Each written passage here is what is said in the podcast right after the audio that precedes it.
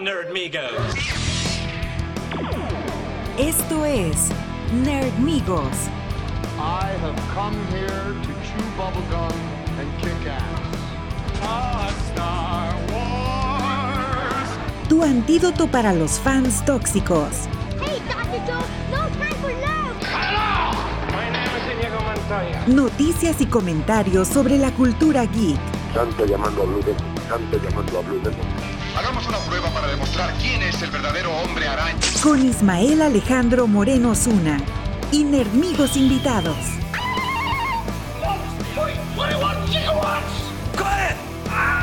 Engage. Bienvenidos a Nerdonia.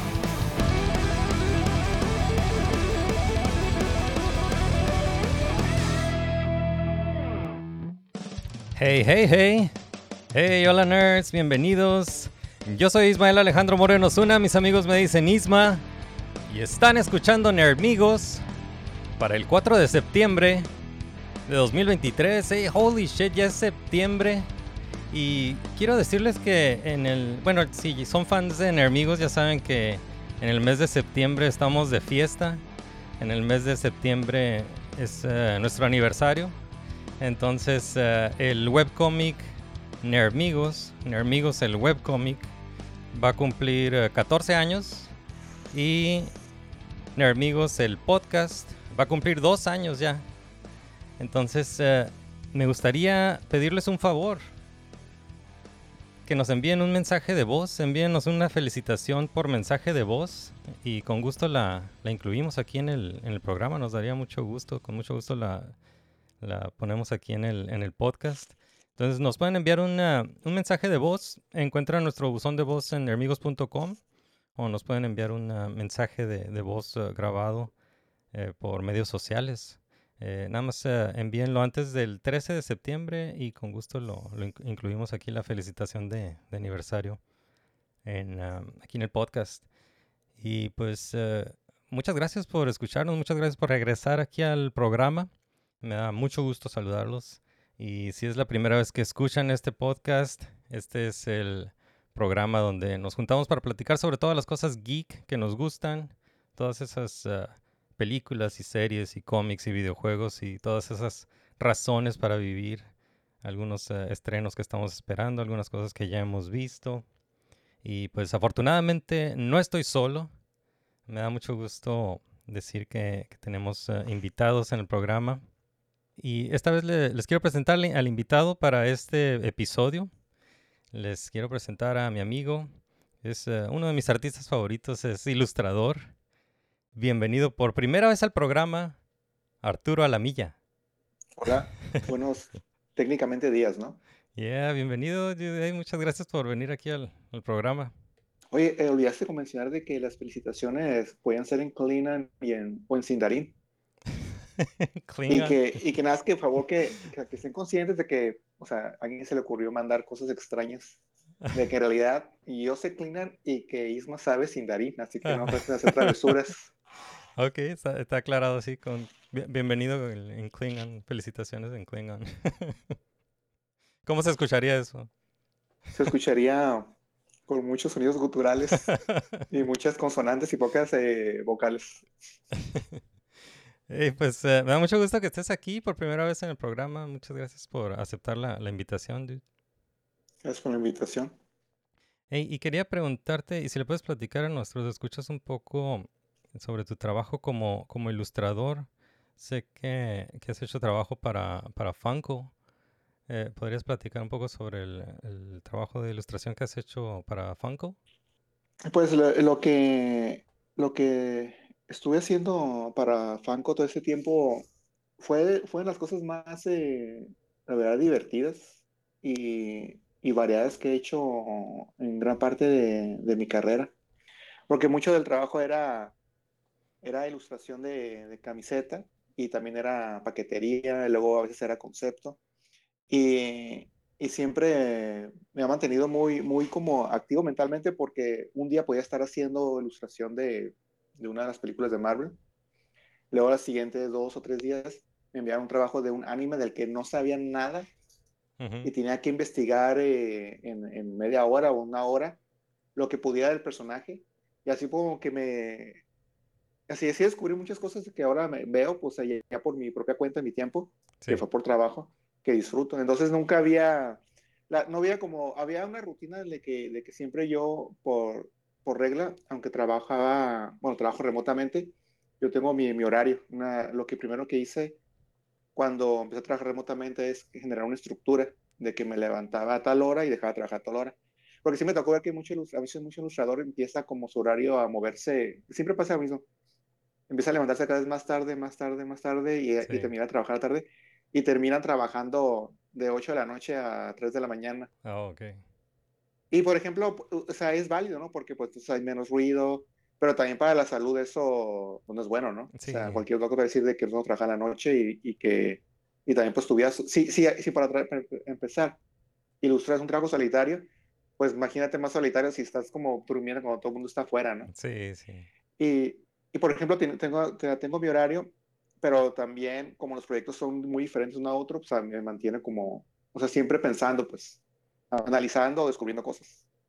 Y, eh, y, por ejemplo, casi uno de los momentos más que más me agradaron de, de estar ahí fue cuando hice unos cuantos, porque yo no entré ahí como haciendo concepto, simplemente a veces nos pedían, nos pedían ayuda a los otros departamentos que no éramos de concepto porque había trabajo, o a veces ocupaban ideas frescas, y a veces iban al departamento de ilustración y nos pedían que, ideas nuevas para, para figuras. Ujú. Y sí he tenido la suerte de que ha habido unas cuantas que, mías que sí, sí terminaron como figuras. Inclusive, eh, Funko sacó una línea por un tiempo, o sea, obviamente basado en los Masters of the Universe, vamos, del universo Sí. y, y sacaron, hicieron un acuerdo con DC Comics y sacaron figuras de esos de sus personajes icónicos, pero como anatómicamente y con la temática de como, como bárbaro de fantasía, ¿no? De Ujú. ciencia ficción. Y a mí me tocó diseñar la montura de, de la versión de Joker. Ok. Entonces, ve, ve- cuando ves la montura, que es una figura así, de- o sea, así de grande, Ajá. y que también tiene, y también, y, y también igual que, a- que los juguetes antiguos, podías quitarle el, el- la montura, Ajá. o sea, el asiento. Sí. En la montura, eh, el- eh, eh, hubo ligeros cambios en cuanto a la al reptil, que es el, el, el- se llama The Joker Beast. Ajá. Pero lo que, es la, me- lo que siento orgulloso es la montura en sí. Está, yo la hice como bien lúdica, así de que, bueno, voy a irme, o sea, me puse a ver las figuras, me acordé porque yo de chico las, las, las... Nunca pude tener como varias eh, figuras, pero sí, sí veía los anuncios, sí. Sí. Y tenía esa parte como alucinada, o sea, como que no había reglas, pues, y Ujú. que hacían lo que, lo, así como locuras que hacían. Y, la, y el asiento de, del Joker, lo que es la, el- toda la silla de madera con, con piel y, y la figura enfrente, casi que y salió igual como yo la hice. Ah, oh, cool. Entonces fue la parte que más, la que yo creí que me iban a cambiar, porque no, esa cosa está muy ridícula, o sea, no la van a cambiar. Ajá. Fue la, la cosa que llegó casi completa a, a producción. Oh, super cool. Super cool. Eh, y ha sido, pues, eh, y yo, por ejemplo, he estado pensando, la mañana que cuando estábamos a punto de hablar, es algo que yo me reconcilié con los, con los años. Ujú. Durante mucho tiempo, o sea, porque mi familia de, de ambos lados, o sea, no, nunca ha habido, hasta donde yo sé, no ha habido muchos parientes de que estén como en el ámbito creativo. Ujú. O sea, que yo sepa, o sea, ni, o sea, ni ilustración, pintura, ni música, o sea, o sea, todo ha sido como, o sido como obreros, ¿no? Trabajadores, Ok, o sí. a veces como ejecutivos, ¿no? Ah, probable- pero nunca, entonces, y aparte yo crecí en una colonia en la que eso no, no existía, ¿no? Como posibilidad. Entonces, yo empecé a trabajar dibuja- de dibujante como a los, creo que a los 21 años más o menos. Ok. Y yo vi amigos graduarse con carreras. Y durante como mucho tiempo siempre sentía como un ligero grado como de, de que a lo mejor yo a ser el responsable de toda mi generación, Ok. de toda la gente que yo conocía en secundaria y en la preparatoria, porque como que estaba, como que me estaba escapando, pues, como que me la estaba pinteando, que me la estuve pinteando durante un tiempo porque no estaba trabajando en una oficina, Ajá. en una estructura como corporativa, ¿no? Sí. Y no fue hasta ya, ya, ya, ya mucho más grande que había vivido, o sea, yo tenía como más de 15 años trabajando de dibujante Ujú. y, y finalmente, no, pues fíjate de que, porque luego también ves de que interactúas constantemente con, con la gente a tu alrededor, porque yo también ando mucho a pie, entonces también me toca, o sea, y también yo re- realmente trato de platicar con gente que no está ni medio, pues, Sí. gente que no está ni que no vive en la colonia, desde un gerente hasta el taxista, y te das cuenta de que mucho de, de las 8 o 10 horas que mucha gente dedica en su día son a actividades de que ellos necesitan, que sienten que necesitan hacer para conseguir dinero Sí. y que en realidad no lo, no, no- es algo que si le dices tú que, ops- que quisieran hacer para que le conseguir dinero, regularmente no diría lo que están haciendo.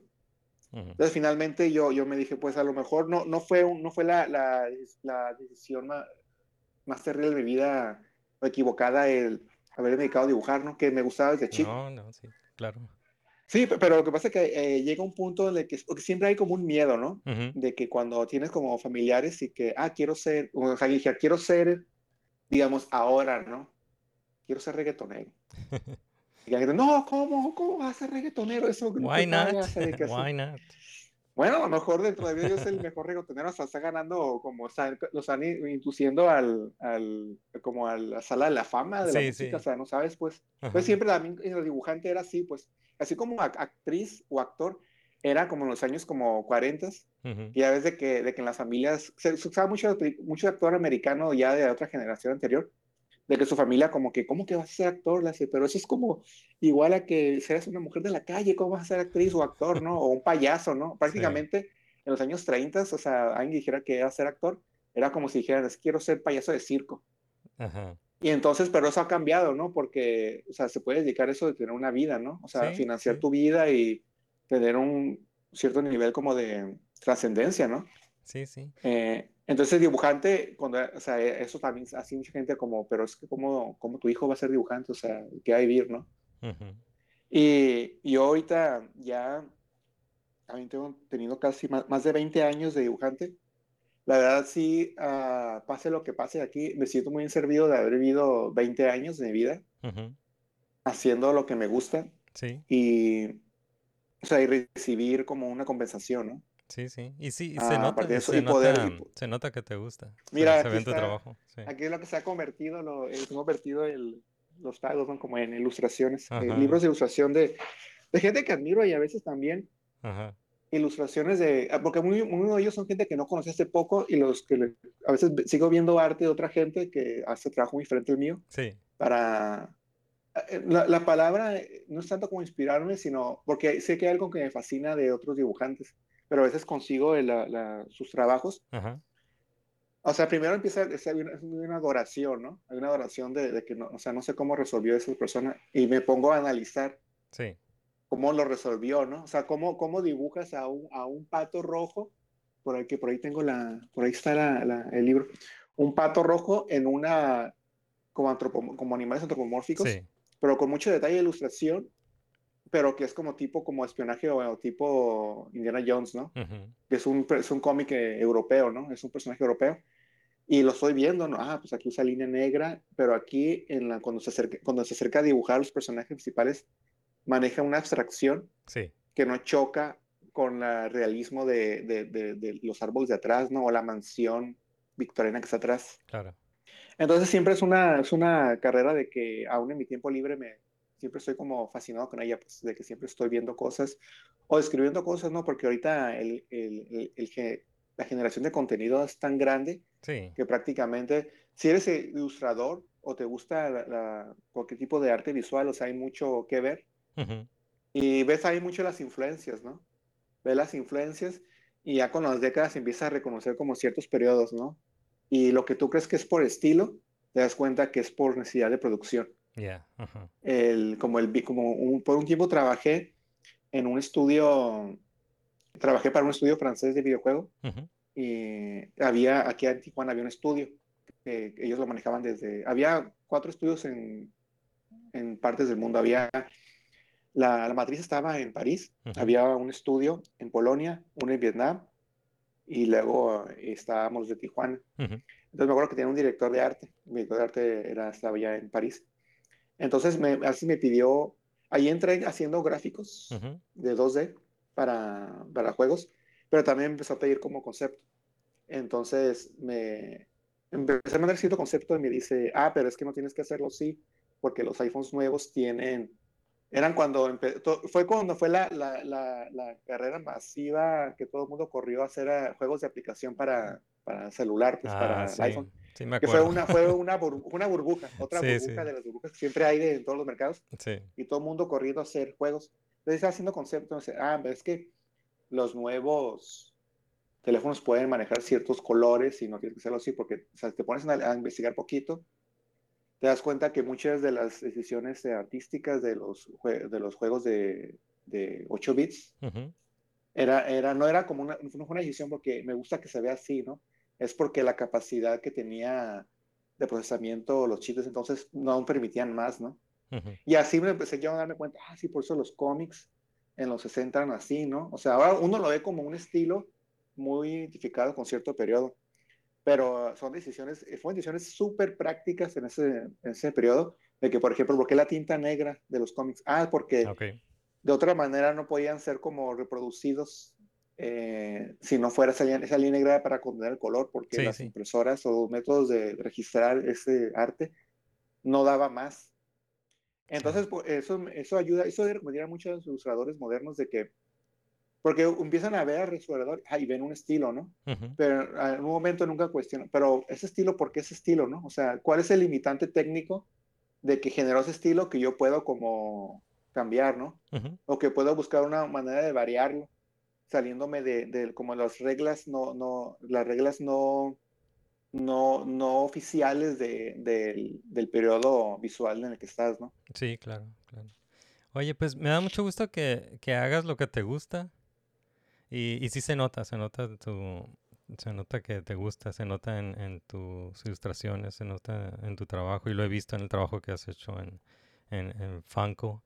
Y mencionaste que a veces has, ah, has ilustrado eh, estas ah, propiedades intelectuales o personajes que, quizás no conoces, que tienes que investigarlos para, pa- para des- desarrollar alguna ilustración. Eh, pero entonces quisiera preguntarte, ¿cuál es tu fandom? ¿Qué, qué es algo que sí te gusta mucho? ¿Cuál es como, si pudieras escoger una sola cosa de todas las cosas que te gustan, ¿cuál es tu fandom? Híjole, ah, es que en realidad hay como, hay tres, pero la que más, pero la que más me hace como disfrutarlo en varios niveles, no solo como muy emocional, ah, nostálgico, pero también intelectual, eh, es Star Trek. Ah, Star Trek. Star Trek, Viaje a las Estrellas. Ujú, sí, sí. para la gente que está acostumbrada al español, al español latino, no al spanglish que tenemos acá. Muy bien. ¿Cuál, es tu capitán favorito de Star Trek? Ay, híjole, también hay el, creo de que es eh, Archer. Archer, ok. Archer, Archer, pero, pero yo creo que por varios niveles, porque el- e- es, es el como el que tiene que enfrentar las situaciones cuando no hay como, no hay una estructura en realidad, no existe Starfield como tal cuando sale, cuando el periodo de la, de la serie Star Trek Enterprise, Ajá. no existe Starfield como se conoce ya en la serie de los 60, ¿no? ujú, En parte tienen que enfrentar muchas situaciones que son nuevas y no hay una, una guía de una guía de para seguir y se equivocan. Sí. Y ves en varios creo que los mejores episodios que hay en esa serie es cuando se equivocan, Ok. cuando se equivocan y, y sale hasta gente regañada, ¿no? Ajá. Hay un episodio muy, muy duro en el que por una cuestión de malentendimiento cultural termina con la muerte, con el suicidio de una persona. Oh, ok. Con el Oh, suicidio de una persona, se sucks. suicida un personaje porque se da cuenta, es que dicen como cuando el, el pez, como no puedes liberar un pez del agua, ¿no? O no, o no reconoce el agua que es, o sea, que es agua, ¿no? O sea, porque no conoce respirar pues aire, ¿no? Sí. De que lo que pasa, la interacción muy inocente de un personaje de, de la nave, la hace cuestionar cosas de su cultura, ¿no? Ajá. Y sobre su, su lugar, su, su lugar en, su, en esa como estructura social de su planeta ujú, y no hay escapatoria, pues. O sea, no hay, porque no puede irse en la nave, no puede, no puede pedir como asilo porque ca- causaría un, un incidente, porque la Tierra no tiene ningún poder político como para, para, para pelearle, que negarle el asilo a la persona. Ajá. Entonces, termina de que el personaje pues se suicida. O sea, al final Sí. se enteran, les, les hablan, la nave se están alejando Ajá. Y iba a acabar como un regaño nada más, pero les, les, mandan, les mandan un mensaje de que la persona se suicidó. Y el capitán trae a, que es Trip, y le da un regañón, así como, Sí. regañón como de, de, pero regañón de que nunca, ese regañón de un jefe, de un papá que nunca olvidas, ¿no? De que se, Sí. te metiste y, y, la- y lo, y lo curioso es así como, y que la parte en la demás te atemoriza cuando alguien te habla muy molesto, pero está hablando bien serio, Sí. Porque sabes que detrás de eso hay una furia contenida, Yeah. diciendo, te metiste donde no tenías que meterte, no entendías la cultura de ellos, y eso generó una muerte. Ujú. Y, y así te voy a poner como en tu historial, te voy a poner un, eh, como una amonestación, Ujú. pero tú tienes que vivir con esto. Y espero que, porque muchas, porque var- varios episodios había pasado en que él era como muy, el trip era como muy liberal en como lo que él hacía, Ujú. Y, y, y había un efecto y a veces era, ah, pues claro, lo que estás tratando de hacer bien, ¿no? Sí. Y lo aceptas, ¿no? Hasta que llega ese punto, o sea, espero que, le dice, espero de que es, he sido muy relajado contigo, ha habido una actitud muy ligera, muy alivianada aquí, espero que esta te haga pensar exactamente lo que haces aquí en adelante, ¿no? Yeah. Regañado, Y es- ¿no? Y por eso Star Trek me gusta, o sea, eh, hay episodios que son divertidos y, y también hay como lecciones desde la original, Ujú. de que a veces, eh, creo que a veces los, es que en el, en el fandom, yo creo que tiene que haber una manera, es que es muy relativo, ¿no? Porque cada Mm. persona así. Pero, por ejemplo, en cuanto a fandom, eh, lo que es Star Trek, la razón que empezó a ser muy visto en los 60 es porque estaba hablando sobre cosas de, de su época, ¿no? Sobre Sí. el racismo, sobre la Guerra Fría. Sí, los... Y eh, entonces mucho, mucho joven le llamó la atención eso, porque es una manera, siempre la, la, la fantasía o la narrativa a veces te hace entender situaciones que estás viviendo que ni siquiera tú mismo sabes que estás viviendo o que no Ujú. cuestionas. Sí, claro. Y por ejemplo, en Trek habla mucho sobre la tolerancia, ¿no? Sobre la tolerancia. Y, y es como, a veces, aún entre, entre, los, entre los fans, ah, hay fans de que se identifican tanto con la, con, con, con la serie, de que son intolerantes hacia todo lo que no es Star Trek. O por Sí, ejemplo, la, la pasión, ¿no? o por ejemplo lo, lo que me, lo que he visto otras veces con, con Star Wars. Star Wars, a diferencia de Star Trek, Star Wars siempre la narrativa ha sido, tiene que mucho que ver con el interior. Sí, con la que la, lo que lo que uno hace con esos sentimientos tan tan egoístas. sí, ese es la, la codicia eh, contra la compasión. Tener compasión y, y también me ha tocado o sea, es ver fans de Star Wars de que hablan de hablan con un odio, aunque a veces hasta, hasta la misma hasta las mismas propiedades, ¿no? Sí, Con, o sea, como que, que- que creo que, que creo que, que a lo mejor no estás viendo exactamente qué te está diciendo la serie, ¿no? Los escritores más que nada, porque siempre hay que recordar que estas cosas son como propiedades intelectuales de, Sí. de corporaciones, pero aún así hay humanos, escritores y creativos claro. que no están, no son, no son los que no están en las mesas directivas, que están tratando de tener un, un diálogo con, los, con, con la audiencia Ujú, sí. y saben que la audiencia pues tiene preguntas. Todos tenemos muchas preguntas que no tenemos que tenemos que resolver y a veces mm, nuestra vida diaria es tan ajetreada, estamos tan ocupados que no tenemos el tiempo de, de pensar, pues, ¿cómo, cómo me, ¿cómo me siento respecto a esto, no? Ujú, Hay, hay un comediante que dice de que, de que dice, no, es que la gente pobre no, no, no tiene presupuesto para pensar sobre su situación, ¿no? ujú, Y, y en cuanto a fandom, sí, sí es una comunidad que nos, que, que nos tiene como unidos, solamente cuando no, no encajas como en el mundo como normal, ¿no? Y pues yo veo, por ejemplo, Star Trek y siempre recordando de que, o sea, esto no es tu propiedad, o sea, eso, eso no es algo que, que existe nada más para complacerte a ti, ¿no? es una cosa viva que va cambiando por eh, ellos. eh, uno eh, en, en reacción a los- al momento, a la realidad de que está ocurriendo todo, en todo alrededor Ujú, y también a, a las necesidades económicas. Claro, sí. Entonces a- hay que verlo con una objetividad a veces y a veces decidir si te... O sea, el cariño que uno tiene por, por ejemplo, es como un amigo con el que ya no, a lo mejor ya no le hablas, ¿no? Ujú, o una pareja con la que ya no, con la que ya no estás, de que, o sea, no- el hecho de que no estés en, en- eh, presente ahí ya teniendo contacto se discutieron, eso no debe robar el hecho de cómo te sentiste en el momento, ¿no? Eso fue real y fue honesto y no tienes que, porque pasó algo en un momento que fue desagradable, descontar todo lo que pasó antes, ¿no? O lo que puede pasar después. Entonces con, con el fandom así trato de ser yo, pues ser como, no tomarlo personal. Sí, pues no, no, no se puede tomar personal. Pero- Bueno, sí, sí se puede, porque se ha visto, ¿no? Ya cada quien es una decisión muy personal de que es uno debe, ¿no? Sí, Es- sí. Exactamente, porque es un escapismo, ¿no? Pero Sí. a veces Y, y- esa y además, como- además el, el arte es subjetivo, pues, ¿no? Entonces no, no hay una manera de, de decir es, es esto nada más, porque puede significar otra cosa para, para alguien más. en cuanto a que, por, pero por ejemplo, ahí empieza como el, el debate de, es que yo, yo sé que yo, yo conozco, o sea, sé cuál es mi opinión, ¿no? Pero escucho mucho, uno que yo digo porque también es un negocio, ¿no? Ujú, Pero el que se haga dinero no quiere decir que hay un elemento artístico. ujú, Porque siempre también hay una parte en la que dicen, no, es que si hace dinero, si el objetivo es hacer dinero, no, no puede ser arte. ujú.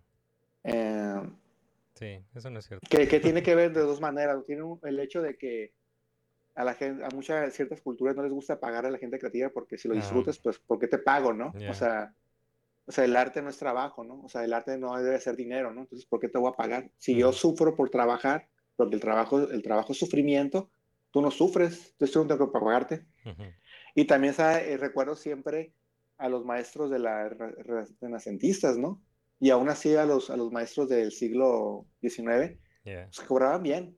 O sea, cobraban bien los esos pintores, o sea, Sí. Miguel Ángel, Da Vinci, o sea, eran, Sí, sí, no, eran lo no- equivalente no ahora gratis. a, e- era lo equivalente ahora a, gente que contratas ingenieros para que hagan un proyecto y un ingeniero de una obra pública, o sea, no te cobra como que te va a hacer enchiladas, ¿no? O sea, claro, claro. entonces, eh, eso lo del el mito de que el, el mito de que la expresión artística ah, no tiene que ver con lo comercial, ujú, pues no puede ser como blanco y negro, ¿no? Claro, claro, claro. Ey, pues, eh, ey, eh, yo estoy muy contento de que estés aquí. Muchas gracias por, ah, por haber venido aquí al, Sí, al la primera programa. vez. Sí, es la Estaba primera viendo vez desde, desde lejos, hacia afuera, así viendo siendo del patio, viendo el party, Ajá. viendo las fiestas de piscina. Dije, "Mm, entrar o no entrar, pero ¿cuáles son las reglas Ajá. entrar aquí? Bueno, pues me da mucho gusto, me da mucho gusto que estés aquí en el programa para platicar sobre cosas geek. Hey, soy Ismael Alejandro Moreno Zuna y aquí interrumpo este episodio de Nermigos para decirles que ya está abierta la tienda Nermigos en nermigos.com. La verdad es que la mejor manera de apoyarnos es seguir escuchando este podcast, pero si nos quieren apoyar un poco más, aquí pueden adquirir camisetas, ropa y otra mercancía para nerdear a gusto con nosotros. Visiten la tienda Nermigos en nermigos.com. Muchas gracias por su apoyo continuo y bienvenidos a Nerdonia. Y pues vamos a, vamos a pasar a las noticias de la semana, las noticias geek de la semana. Y vamos a empezar con esta noticia de algunos cambios que se hicieron en próximos estrenos de Marvel, Mar- de Marvel Studios, ¿no? Este es el, el MCU.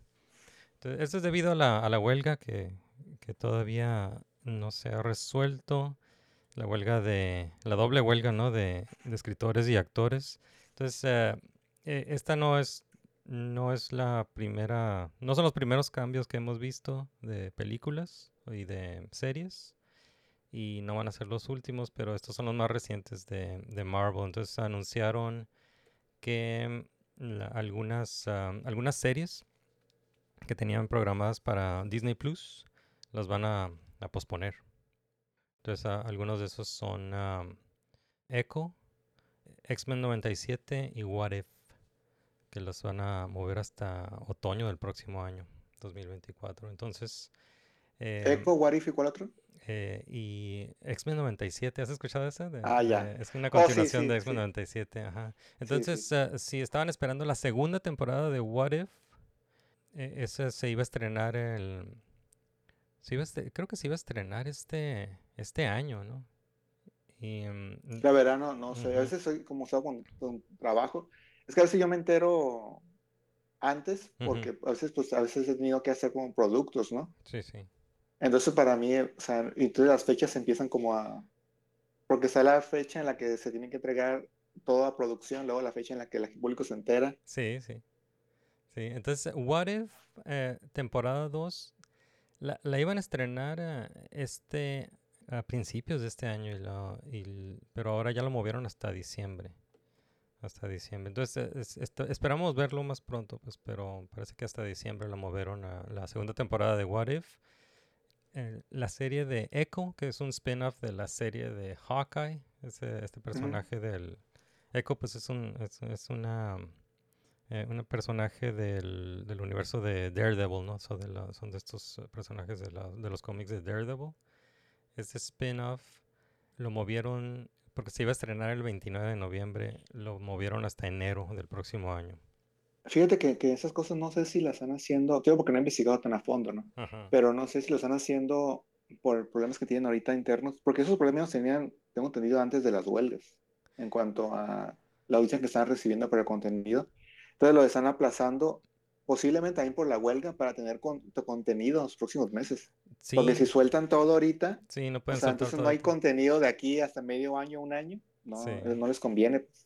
Sí, o sea, las suscripciones se les van a caer como, como una piedra en un río, pues. sí, y también quieren, sí quieren que los, ah, que los actores y los escritores promuevan estos, estos programas, ¿no? O sea, si quieren que, que den entrevistas y que, y que hagan todo su, su tour promocional. Pero, Sí, que es parte del trabajo, ¿no? Sí, o sea, sí. cuando entonces sí. contrato. Entonces, eh, fíjate, Wha- What If se iba a estrenar antes, ahora se estrena en diciembre. Echo se iba a estrenar en noviembre, ahora se estrena en enero. Eh, X-Men 97, que es una, dicen que es una continuación de la, de la serie animada de X-Men de los, de los Sí, es una 90. continuación. Ajá. Es una Eh, continuación. ajá, se- inclusive el, el estilo es como ese estilo visual, pero, pero mayor producción. Porque Sí. tú, ves- si tú veas la, la si tú paras cuadros en la serie original, o sea, ves como, ah, o sea, es- están apurados, ¿no? sí, Y tampoco el presupuesto, el presupuesto no es como un anime de Ghost Shell, ¿no? O sea, se ven como, como errorcitos, ¿no? De dedo cuando están dibujando rápidamente, ¿no? Sí, o sí. están como dedicándole poco tiempo por cada cuadro. ajá. Sí, Pero tengo entendido que esta serie está, está, está mejor en cuanto a producción, sí, de sí, que sí. más, más tiempo, más detalle. Y aparte hay muchas herramientas digitales, ¿no? Sí. Para, ya no tienen que iluminar eh, cada celda a mano, ¿no? Ajá. Sí, y me acuerdo, sí me acuerdo un poco de la, de la serie porque sí la veía en los, en los 90. Y mm, no sé si recuerdo bien, pero la serie se quedó, se- no sé si terminó o se quedó en que, en que sacaron a- al profesor X de la ecuación, ¿no? Te Entonces, juro eh, que no me acuerdo. entonces- todo, todo- es tanto contenido de Sí. que, de- que- que toda mi vida, ajá, de que ma- más que a mí me acuerdo como de momentos. ujú, O sea, y, y las cosas que yo me acuerdo como episodio por episodio son cosas que como que está bien metido, ¿no? Sí, sí. Sí, porque... Te me puedo decir, por ejemplo, la última escena de Night Generation, ¿no? El último cuadro, Ah. sí me acuerdo. Sí, sí, sí. Pero sí me acuerdo de que en cuanto a X-Men, sí era. Sí lo miraba, pues creo que eran las mañanas, los sábados, no me acuerdo, cuando al principio. Pero sí eran cuando empezó a entrar como películas de, y series de cómics de Marvel a, a la televisión. sí, Que creo que eso fue respuesta al éxito que estaba teniendo Batman y, sí, sí, a- Batman y a. DuckTales. Y pues que Fox quería también su, sus propias series, ¿no? Porque se le está, igual lo que le pasó como de cierta manera, porque Fox empezó como una cadena a lo que se le llamaría aquí en México patito, ¿no? O sea, era como al que, al que todas las otras como televisoras les, les sobaban así la cabecita, ay, qué lindo, mira, quiere, quiere hacer, quiere hacer canal de televisión. sí. Y, y entonces cuando empezó a, entonces eso hacía que curiosamente como Netflix al principio, ¿no? Experimentar, ¿no? Fox estaba sacando las cosas que nadie se atrevía a sacar, Sí, claro. porque ocupaba llenar espacio. Por ejemplo, Como los Simpsons. la comedia de Married with Children, Los Oh, Simpsons, sí, Married with Children, porque Children. Married with Children era, era, para su época, era, la comedia era, era contracorriente de todo lo que estaba siendo producido Sí. por CBS, NBC y, Y- todos los demás. Y era como una caricatura para adultos, ¿no?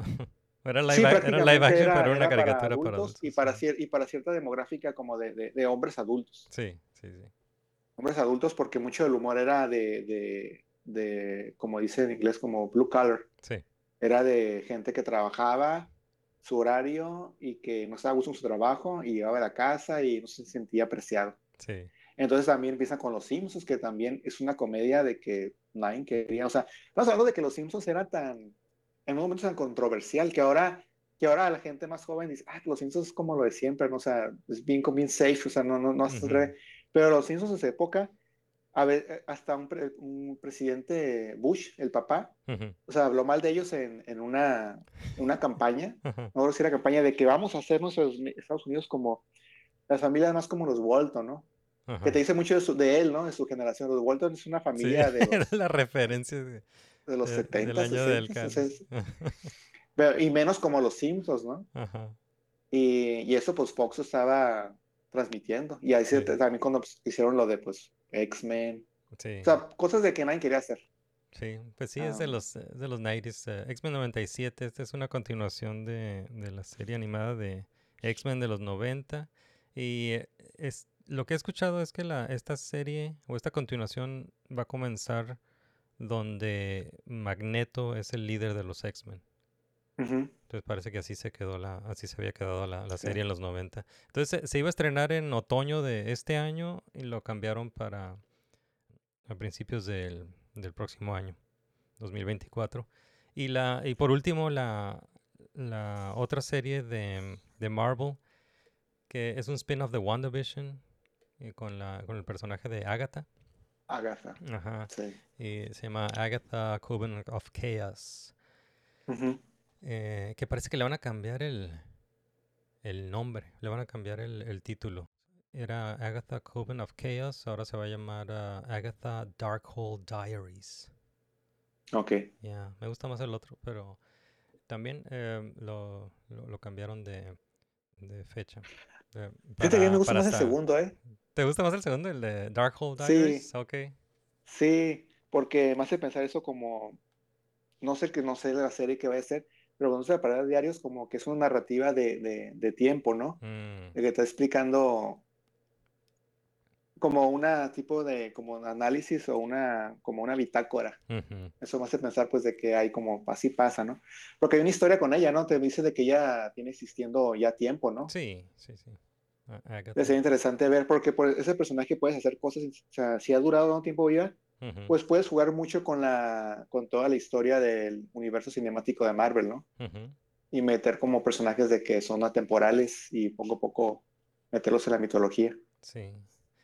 Sí, se, se escucha bien, sí, sí la quiero ver esta, esta serie. Y todas estas series que, que mencioné ya están, ya están terminadas, nada más la- las están posponiendo pa- por eso, por lo de la huelga, ¿no? Que yo me, me imagino que necesitan que participen ahí los, los actores eh, en, su- en esa parte de la promoción. Y esta Agatha, la, la serie de Agatha, la movieron hasta otoño del próximo año, eso hasta un año más. Sí, ahorita, eh, ahorita ah, hubo una, una avalancha de efecto de que está la huelga y luego está el, el, fra- el que yo opino que es un, no te lo dicen públicamente porque muchas de estas eh, compañías viven de, de, de mantener sus como las acciones, los inversionistas felices, ¿no? Pero en realidad lo que ellos están viviendo ahorita es un, es un fracaso de, de que todos corrieron a hacer Netflix. Sí. Todos querían hacer Netflix. Sí, es que le, le y chocaron con pared con toda, a toda velocidad. pues, y ahorita se les juntó con la... Entonces, eh, no pudieron ser Netflix. Sí. Eh, ok, entonces, pues invirtieron mucho dinero. Eh, Y en algunos casos, como que tengo entendido de que, creo que Amazon, creo que pagó millones por, por derechos de hacer películas y ciertas series. Yo creo que es el peor, el que peor le ha ido Sí. y no se generó la audiencia. Entonces, están perdiendo dinero. Ujú, Entonces, pues, ¿qué hacen? Pues, ¿cómo le hacemos para perder menos? ¿Cómo hacemos que la noticia sea menos amarga cuando hacen los reportes de, a, los, a los inversionistas? Pues vamos a ver cómo nos ahorramos todo el dinero que pueda, ¿no? Y ahí puede entrar como la trampita de que, bueno, entonces, pues, mejor no decimos cuánto, una de dos, no decimos cuánto ganamos o perdimos en las suscripciones, Sí. tenemos como interno, y así no lo asustamos a los inversionistas, o pues porque, bueno, así les quitamos ganancia a los creativos, ¿no? Yeah.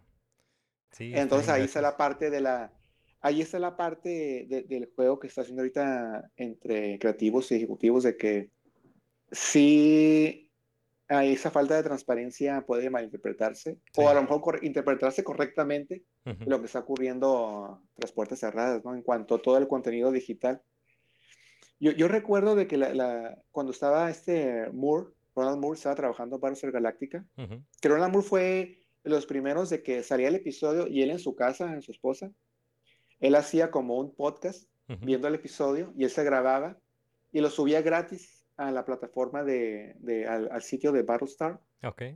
Y me él hablando sobre el episodio, sobre... Era como un uh, commentary, como un uh, commentary Era track. como un comentario, pero él hacía en su casa y era muy informal. Y a veces oía, oías así como el, el- en una Ah, mesa, sí, creo que tomaba whisky, no sé qué tomaba. pero, y a veces creo que su esposa entraba, oye, amor, bueno, se Ah, escuchaba el eco, ¿no?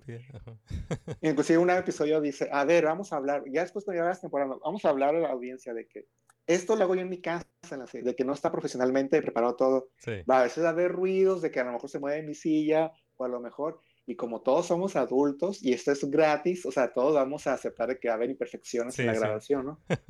y, y, por ejemplo, él lo daba eso gratis, o sea, lo ponían ahí, pero luego empezó también a, a veces empezaba a transmitir eh, Sci-Fi Channel, creo que Sci-Fi Channel estaba produciendo, sí, Sci-Fi Channel, Ajá. lo ponía en línea, ¿no? Entonces empezó, es cuando empezó esa discusión de que, ah, ok, pero, pero ¿cómo ganamos? ¿O estás ganando tu dinero de esto? ¿Vendes comerciales en la plataforma? O sea, parece como una franjita a un lado de la pantalla de anunciando, se Ujú. genera dinero. Yo te estoy dando ese contenido gratis de los podcasts, pero lo estás poniendo también en los DVDs, o sea, me estás pagando, o sea, empezó una plática, o sea, hace como, Vamos a Galáctica se acabó hace más de una década, ¿no? Década Sí, y media, ya sí, sí. casi va para... Entonces, entonces a mí me- yo me concienticé en cuanto, ah, pues sí, ¿no? De que, ¿cómo se maneja eso, no? Porque, porque también entra la, la cuestión de lo que estábamos hablando a- a- antes de empezar a grabar, de, de que esa percepción de que, ah, si existe digital y lo puedo descargar, ¿por qué me cobras, no? Ajá. O sea, lo puedo bajar cuando yo quiera. Sí. Eh, es como el aire, ¿no? Yo lo respiro y, y esta, esta como, eso a veces bromeo también con gente que, que trabajo, ¿no? De que con este pensar de que los, como los eh, duendes de, de, de Santa Claus lo hacen allá en el polo, Sí. duendes anónimos y que Sí, generan sí. el contenido y que Anónimos y felices, eh, trabajando felizmente. en, a veces he tenido esas pláticas con, con gente que en mi vida de, de que porque a veces por qué pago por ciertos servicios, ¿no? De, de streaming o de digitales, ¿no? Ujú. Eh, o sea, yo entiendo de que, de que a veces la situación económica no, no permite a, a estar gastando en tantas cosas Ujú. para a veces para mantenerte, entretenerte o para trabajar. Pero cuando se, se existe la posibilidad, pues hacerlo, porque yo como persona que trabaja en el medio creativo, Ujú. si yo hago un dibujo y lo subo, ¿no? Inocentemente, ¿no? luego lo veo en camisetas, allá en, sí, en un sitio allá en un país de Asia que está imprimiendo camisetas gratis con dice que ha pasado muchos, le ha pasado a ilustradores, ¿eh? Sí. De que sus diseños están siendo impre- impresos ah, de una manera informal Sí. allá por un país remoto y están haciendo mucho dinero. O sea, y, y la gente dice, "Ah, pero es que, pues está ahí, ¿no? O sea, lo, lo, lo bajo o yo puedo imprimir. Pero la bronca es de que uno, toda la gente involucrada en la creación de sus series favoritas, de sus libros, de sus historietas, Ujú. pues ocupan comer, Sí.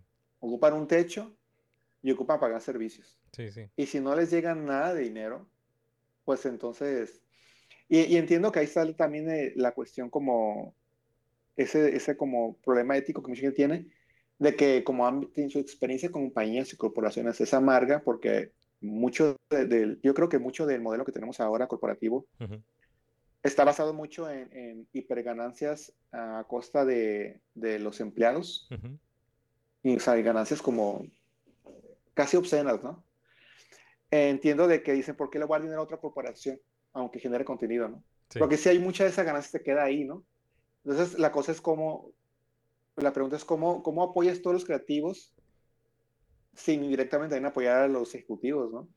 Sí. Esa, esa es la gran pregunta de moderna, ¿no? Que también por eso es la huelga. Sí, ¿cómo Por eso es balanceas la eso, huelga. no? Y cómo, cómo consigues una eh, algo justo para las dos partes también. Entonces, eh, y, y sí, hablando de la de esta huelga de, actores y escritores, de hecho, esta semana el, el sindicato de actores dijo que iba a buscar eh, otra, otra huelga, que hay, hay, hay una posibilidad de que inicie otra hu- huelga ahora con, ah, en la industria de, vi- de videojuegos, fíjate.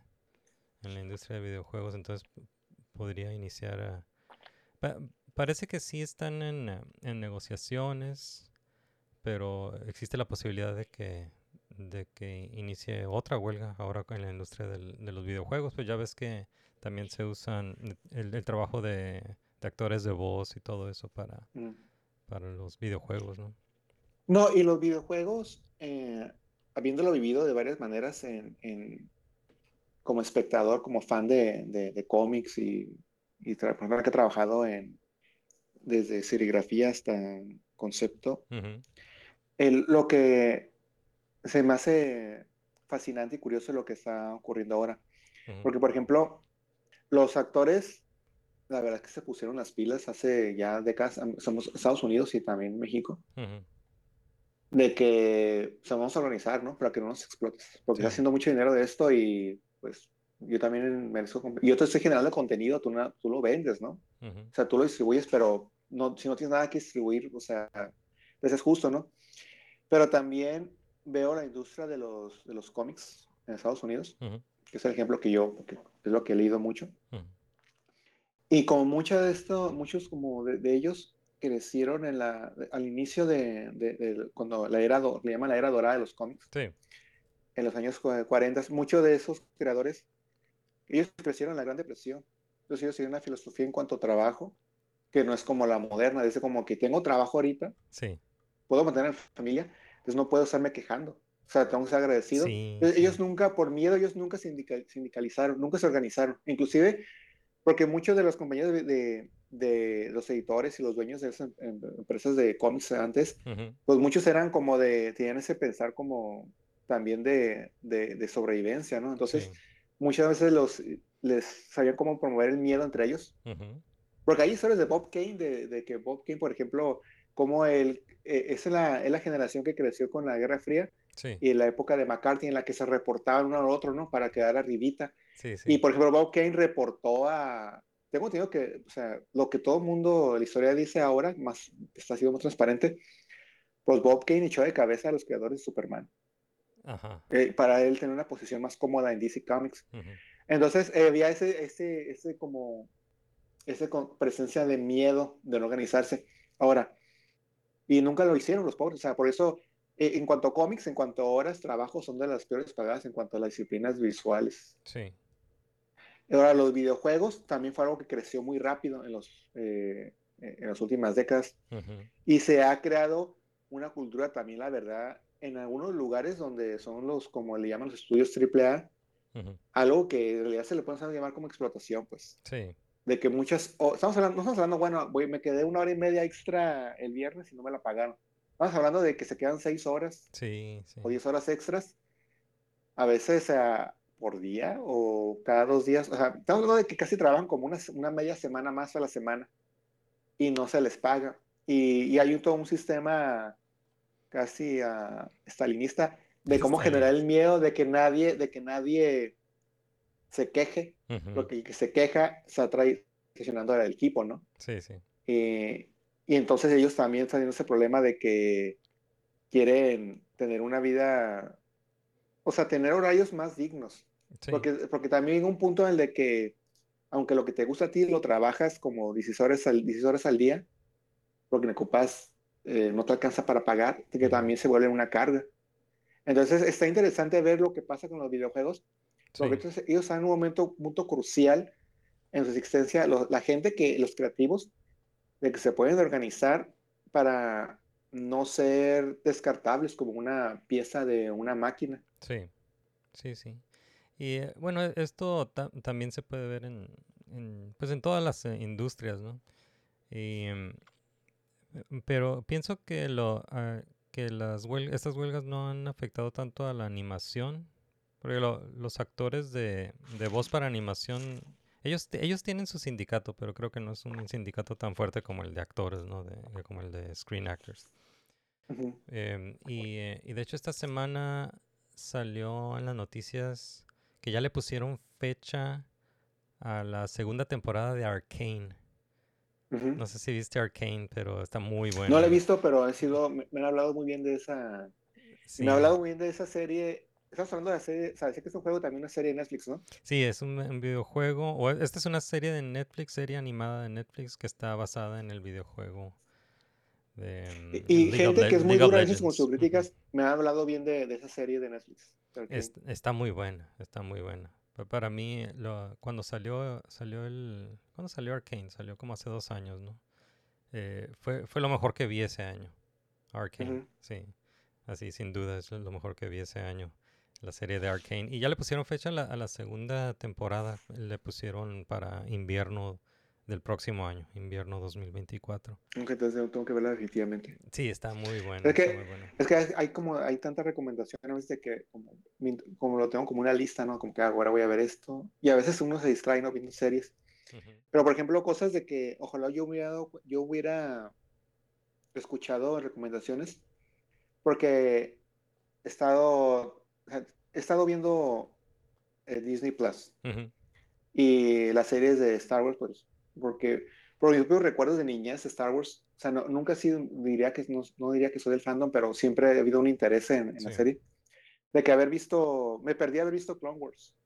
Ujú. Entonces, algo que hicieron listo en Disney Plus es que pusieron una, una lista Ujú. de los episodios esenciales de, de Ahsoka Sí. para antes de ver la serie. Entonces, me puse a ver, porque traté de ver Rebels hace poco, pero es tanto episodio de que empezar desde uno como que se hace como monumental la tarea. Sí. Entonces, hicieron, ahí pusieron los episodios, pusieron episodios de, de Clone Wars, Tales of Jedi, Ujú. luego Rebels y luego, y luego ya, el último. ¿no? Pero lo que se me hizo increíble es que vi esos episodios, nunca, nunca los había visto. Los últimos episodios de la temporada 7 de, de Clone Wars. No, está muy bueno. O sea, me quedé fascinado, la verdad. Eh, es, es- hay, hay momentos que están más emocionantes que muchas películas de Star Wars Sí, es, de lo mejor, ¿eh? Es de lo mejor que han sacado en el, en el Star Wars de Disney. Ese final de Clone Wars que se aventaron está muy bueno. O sea, los momentos de acción, o sea, el, el drama, o e- era prácticamente, era, era como una película como casi ochentera en cuanto a, no, no, no ochentera, más bien como, a la vez que no sé, no sé ni qué palabra escribirlo, porque son tantas cosas que, Sí. que sentí viendo las, esa- esos episodios. Ujú. Y estás hablando De de, los, hay- hay- um, de los últimos cuatro, es la- los últimos cuatro episodios de la, De la- de la temporada última 7. 66. de la última Sí, los que están ocurriendo al mismo tiempo que que la, te- que la episodio 3, ¿no? Revenge of the Sith. Sith. Sí. ujú. que están ocurriendo al mismo tiempo, a, eh, a partir de ahí. Pero aún así los anteriores se me, hace, se me hicieron interesantes. Uno porque visualmente, o sea, gráficamente o sea, se ve como un salto, ¿no? Sí, De la calidad aumenta, pero sin perder el estilo que habían hecho en, en la, en la serie de Clone Wars. sí. Porque si ves toda la soca de, de Rebels y la soca de... Hay una diferencia, pero, pero de- debido al estilo. sí. Y Ah, el sí, episodio, y la temporada 7 mantiene ese estilo, pero como mejores texturas y mejor iluminación. Sí, está muy bueno. Y, y aún así los otros como que me, se me hicieron interesantes porque hay una parte en, la- en los episodios de anteriores a los últimos cuatro en el que cuando está Anakin está cuestionando a, eh, se llama Ventress, Sí, a Sash Ventress. Eh, porque uno ya sabe lo que le pasa a Anakin, ¿no? Ves una, en la, digamos, pues sí, llamar la actuación del personaje de Anakin, el actor de voz y también los animadores en el rostro, ves esa furia contenida dentro de Anakin, Sí, que sabes que es lo que lo va a hacer caer a futuro, ¿no? Y eso me detalle me gustó, ¿no? Porque ves qué tan fácil él podría caer en violencia al punto que la amenaza de muerte sí. lo que ya hay que ser no debería hacer. Son como pequeñas pistas, ¿no? Como una construcción de personaje. Sí, sí. Y, y no sé si fue el mismo actor que dijo de que, no sé si le- leí esto, lo dijo él o alguien comentó, de que él estaba agradecido a la serie porque hizo mucho por su personaje, Ah, el- más que las películas. Sí, el, eh, Hayden, ¿no? El eh, Hayden Christensen, cuando, cuando regresó al personaje en la serie de Obi-Wan Kenobi, eh, él, él vio, vio Clone Wars, se puso a ver Clone Wars para, para prepararse para, para su regreso al, al personaje. Y, y sí, sí me acuerdo de, haber- de que dijo algo así, ¿no? De que, que le gustó mucho lo que hicieron con el, cómo desarrollaron a Anakin en, En todas estas pues, fueron siete temporadas de The Clone Wars. No, y entiendo por qué este personaje de Ahsoka significa mucho para, para otra generación Sí, de, sí. de fans. Porque, por ejemplo, mi generación, nosotros, yo vi en el cine, eh, en, los- en la primera parte la vi, vi las primeras películas en el cine, pero me acuerdo de que el regreso de, de Jedi, aquí en, en la ciudad, una estación de televisión, el Canal 12, si no me, si no me equivoco, hizo una, creo que eran Sabritas, no sé, hicieron una cuestión de, de promoción, el de que la novena o sexta llamada a este número recibe boletos gratis para, la, para el premier de Star Wars eh, de, de Regreso de Jedi Sí. para toda la familia. Y me acuerdo que no, o sea, no teníamos teléfono en casa. Me acuerdo Ujú. que mi mamá salió corriendo a lavarrotes de ahí de la colonia y de pura suerte ella fue la persona que recibió los boletos. Ujú. Entonces tuvimos que ir a la estación de televisión del Canal 12, porque mi papá trabajaba y ellos querían ver toda la familia, Ujú. porque, porque no querían que hubiera trampa. Mi tía, mi tía Sandra nos acompañó Ujú. para que fuéramos todos los, los miembros de familia, ¿no? Para, para completar.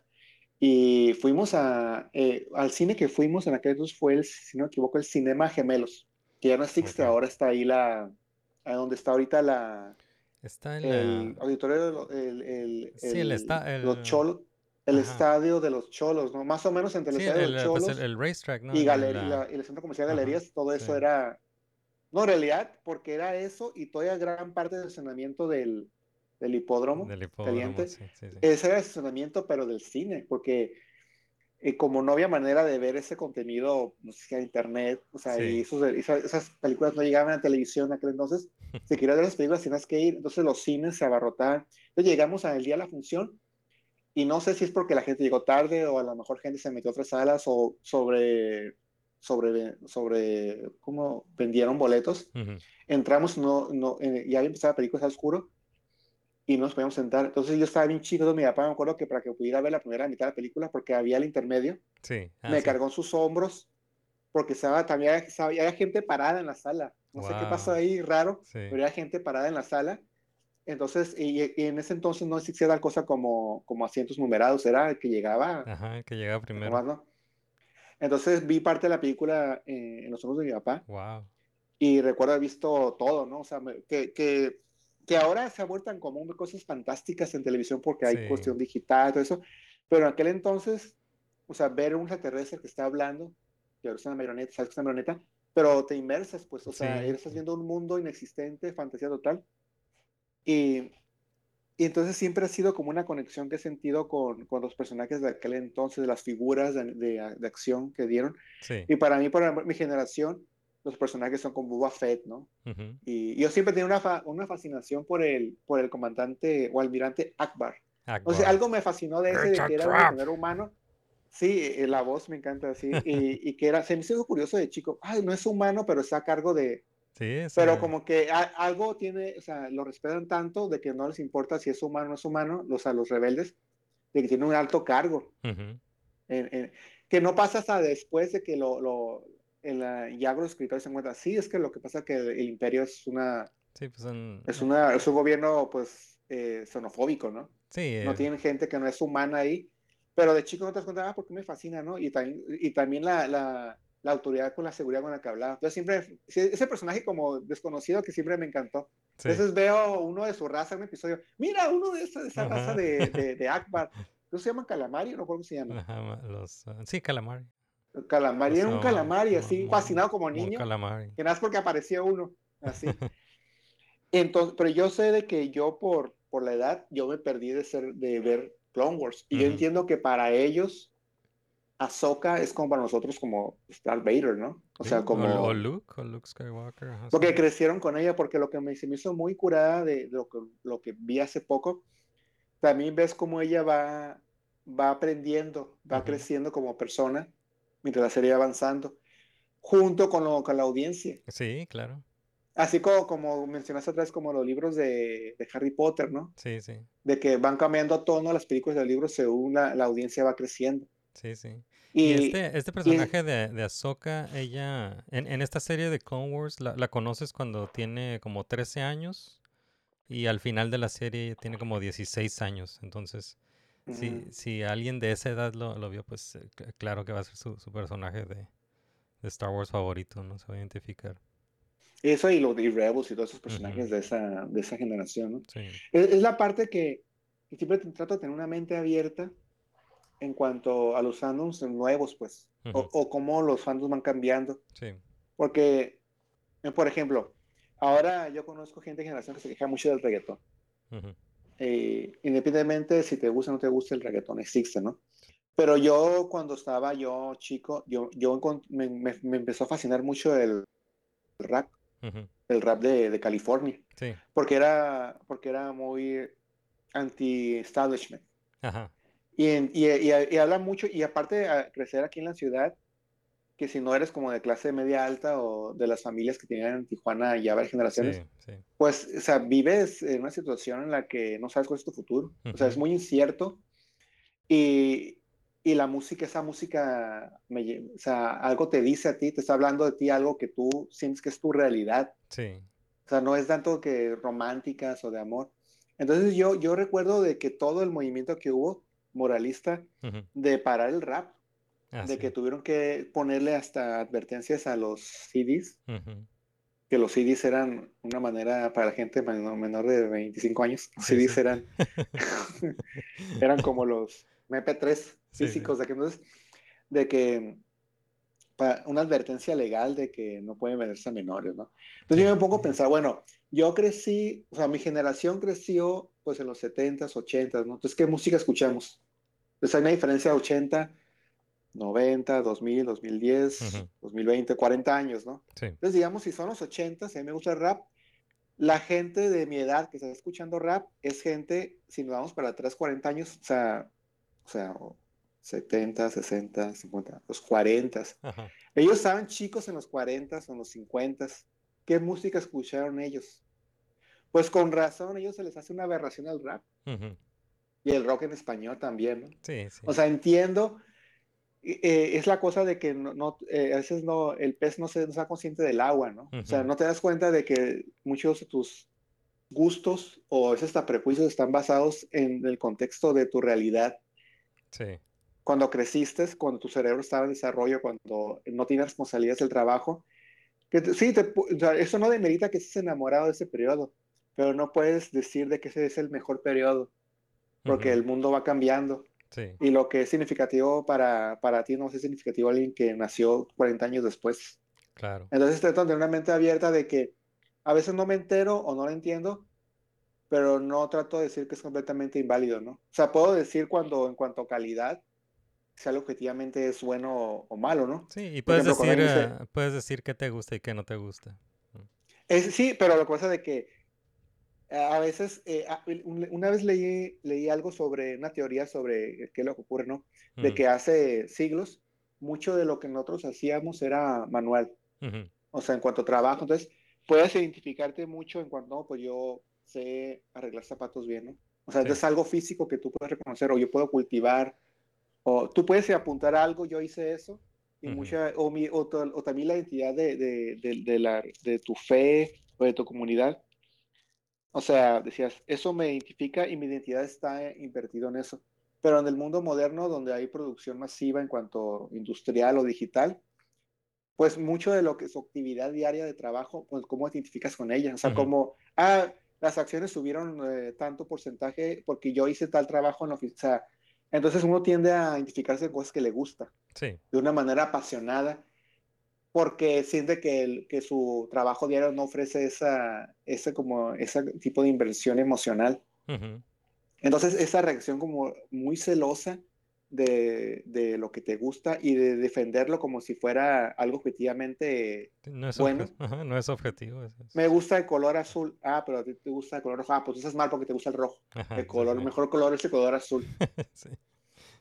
Así Entonces, son, ¿no? Así estar- son las pláticas en eh, la- la- el debate, ¿no? En, en internet, que no, no tiene sentido. Bueno, pues, Sí. eh, más bien es como un no, debate, no sé si es la palabra correcta, porque más bien como es como una, Una conversación muy emocional en realidad, más que debate. Sí, un, un debate, un debate es un encuentro de ideas, ¿no? Pero, eh, pero lo que tú dices, eh, pues estoy de acuerdo. Es un, ¿no? es un encuentro de Pero, sentimientos. pero es subjetivo, pues, Ah. esta- cada, cada opinión es eh, subjetiva y el arte es subjetivo. Eh, sí, Eh, eh, no- algo, algo con lo que siempre bromeo es de que me dicen los amigos, de que, es que esa película está mala, está mala, es horrible esa Sí. película.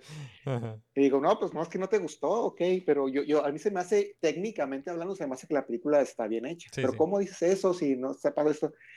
Es que, es que a veces estamos acostumbrados como a cierto tipo de producción de película como de Estados Unidos, de, de los antiguos, de los antiguos estudios de Hollywood, Sí, que, que a veces ocupas como ver películas de otros, otros como que no son de ahí. Por ejemplo, una película mala, o sea, que objetivamente mala que tuve la, la vi, la terminé de ver porque la puse en, en- estaba en Netflix una película, ya la quitaron, estaba una, una producción, creo que era australiana, sí. creo que la habían traducido como, el título era Tiburón Blanco, no sé cuál era, pero eran unas personas que quedaban atrapadas en una salvavidas en el mar. Ok, Eh, y estaba viendo esa película, dije, no, no puede ser, o sea, no, no, no, no, aquí no hay nadie que sabe actuar, o sea, en realidad, técnicamente la mitad del, del elenco no sabe actuar, y luego la iluminación está mal, entonces dije, no, no puede ser, ¿cómo puede estar esto aquí? ¿Cómo alguien dio dinero y sacó esto a, y dijo, "Ah, que sí, sí quiero que la gente vea esto, que no, lo voy a terminar de ver. Esa es una película, o sea, la vista horrible de la película, está predecible, mal actuada, mal iluminada, los otros están mal, el, el- en cuanto el plot está mal, no tiene Sí. sentido. Eso es una película objetivamente mala. O sea, para que yo diga de que una película, por ejemplo, Blue Beetle, es una película de que no me gusta, o sea, porque a mí me, a mí me entretuvo. Ujú. Pues alguien dice, es una película, no hizo, no fue un éxito, no hizo dinero, entonces es mala. Yo veo la película, tiene buena actuación, tiene buenos efectos. Técnicamente está bien la película. Si a lo mejor no conectó con la audiencia o no hizo el dinero que, que le invirtieron por Ujú. muchos factores, o sea, eso no lo hace una mala película. Eso claro. no lo hace un mal productor. Y siempre hay que recordar de que las películas que son ahora de culto fueron éxitos de crítica, no, ex- digo, fueron fracasos. Sí, fracasos total la con la taquilla, crítica. sí.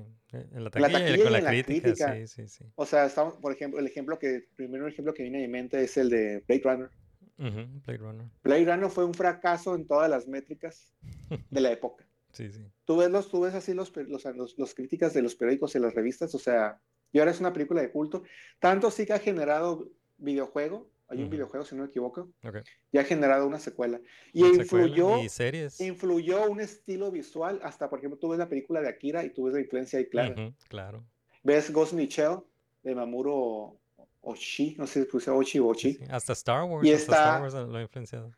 Claro, entonces, eh, eh, del juicio todavía está, el juicio todavía está como en proceso, ¿no? O sea, vamos a esperar que, que pie- ah, porque a veces yo veo algo y yo espero, bueno, a lo mejor opino diferente en un mes de- después de Ajá, que vi algo. También, también los, eh, los gustos y preferencias de cada quien cambian, ¿no? Cambian con el tiempo. Entonces, a lo mejor algo que, que no te gustaba eh, hace 10 años ahora es, es algo, es algo de tus, O lo, de tus o lo entiendes, ¿no? Sí. También lo entiendes porque Sí. ya viviste tú, Sí, ya tuviste experiencias diferentes y te das sí, lo ah, no, ves de pues, otra manera, entiendo. sí. Yeah. Pues eh, A mí después me pasó eso, ¿Mande? ah, a mí me pasó eso mucho con el arte, por ejemplo, de Jack Kirby. Mm, ok. yo cuando estaba chico, pues, eh, pues, de la generación, pues me tocó conocer el trabajo de John Byrne, luego los tipos de Image y todo eso, ¿no?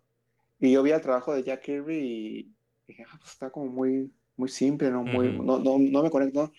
Ya después de estar trabajando muchos años de dibujante, y todo le pasa porque también tengo amigos son ilustradores Sí. aquí en, en la ciudad, y les pasó igual.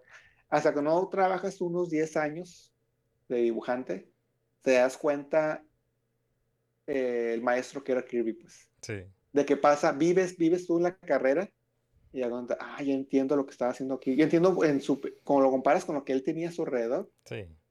y lo, y te vuelves el fan de Kirby Ajá. ya como, ya en tus treintas, ¿no? Sí, sí.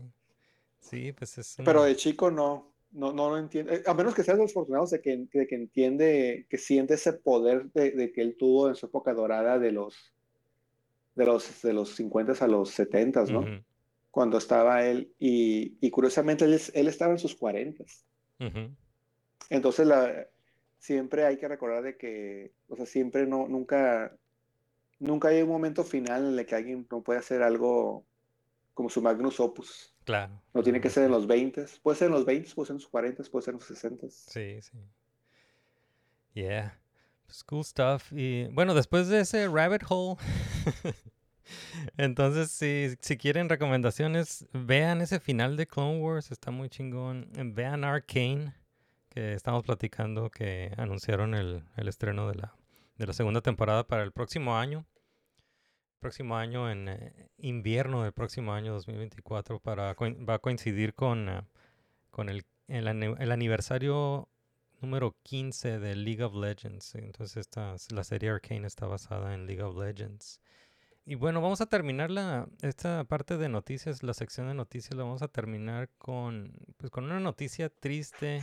No nos gusta hablar sobre noticias tristes aquí, pero pues esta, eh, sí, este es uno, es una noticia grande. Entonces, eh, queremos decir una, en paz descanse a Arlene Sorkin, la voz de, de Harley Quinn en, Oh, en. Batman The Animated Series. Entonces, ah, ella falleció a los 67 años la semana pasada. Ella fue la inspiración y la voz original de, de Harley Quinn en Batman The Animated Series en los 90. Y, y también hizo la voz en, en otros proyectos, ¿no? pero es más conocida por, por Batman The Animated Series. Y pues tú, tú también, eh, tú también eras fan, ¿no? De, de Batman Animated Oh, sí. Series. Sí. Sí, a mí, no, la verdad, esa serie, ah, la verdad, no, no, tienes idea lo, lo impactante que fue para mí esa serie en cuanto a, en cuanto a entender lenguaje visual. Sí. Porque en varios niveles en esa serie era como, es como un, un nivel casi perfecto en cuanto a necesidad artística y producción. Sí. Porque mucho del estilo de los personajes tiene que ver con la, con, con el paso de producción. Sí. de aquel entonces no puedes poner mucho detalle, pero también inyectaron un estilo muy, el estilo de, creo que el, el dibujante es Bruce Timm, ¿no? Ujú. Él era el, de- el Yeah, arte concepto, ¿no? Yeah, Bruce Timm. Bruce Timm diseñó el diseño. Y también tienes la, el mundo fantástico de que el- todo el mundo en el que existen es, un es una mezcla de tecnología de presente, de aquel Ujú. entonces, y como noir de Sí. Art Nouveau desde los sí. 30, y todo mezclado. Entonces esa serie, esa serie existía en un tiempo Un tiempo sin tiempo. Podías ser en cualquier, no, eh, había, era como algo como casi eterno, podías verla Sí. y no te saca nada, algo como muy como, algo muy conectado a un- una década, Sí. porque existían todas las décadas, ¿no? Y el personaje de Harley, me acuerdo de haberlo visto de repente en la serie, porque ese personaje o sea, no existía en los cómics. Ajá, es un, es un personaje que, que lo creó Paul Dini. Paul Dini lo, lo creó para... Bueno, Paul Dini Y y, creo que Bruce Paul. Dini lo creo porque, su- porque era amigo, era amiga, era amigo de la actriz. Ajá, de, de Arlene.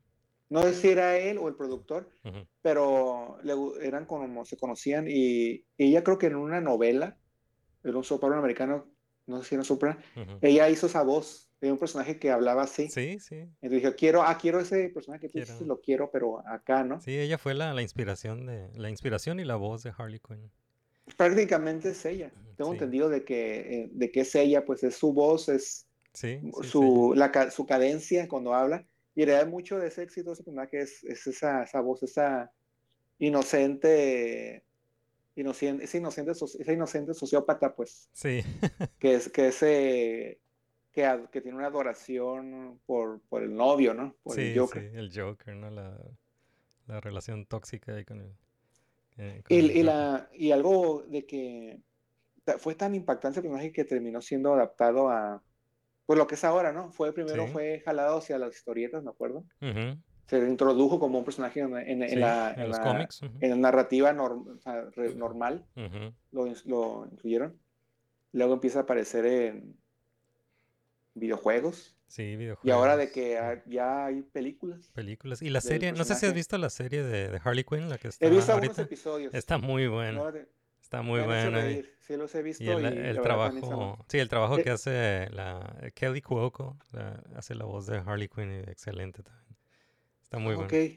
Sí, sí. porque ahorita la que principal, que, la que, porque es una, hay una, cama- es una camaleón de las voces, Tara Strong es la que hace la Ah, voz que- de... quería, Tara Strong, eh, quería, quería preguntarte de, de Tara Strong porque eh, la semana pasada cuando, cuando vi la noticia de, de, de Arlene, eh, estaba hablando con, con mi amigo Insano Eh, Adrián Zambrano, de allá, le mandamos un saludo allá a Tuna Town, Baja California.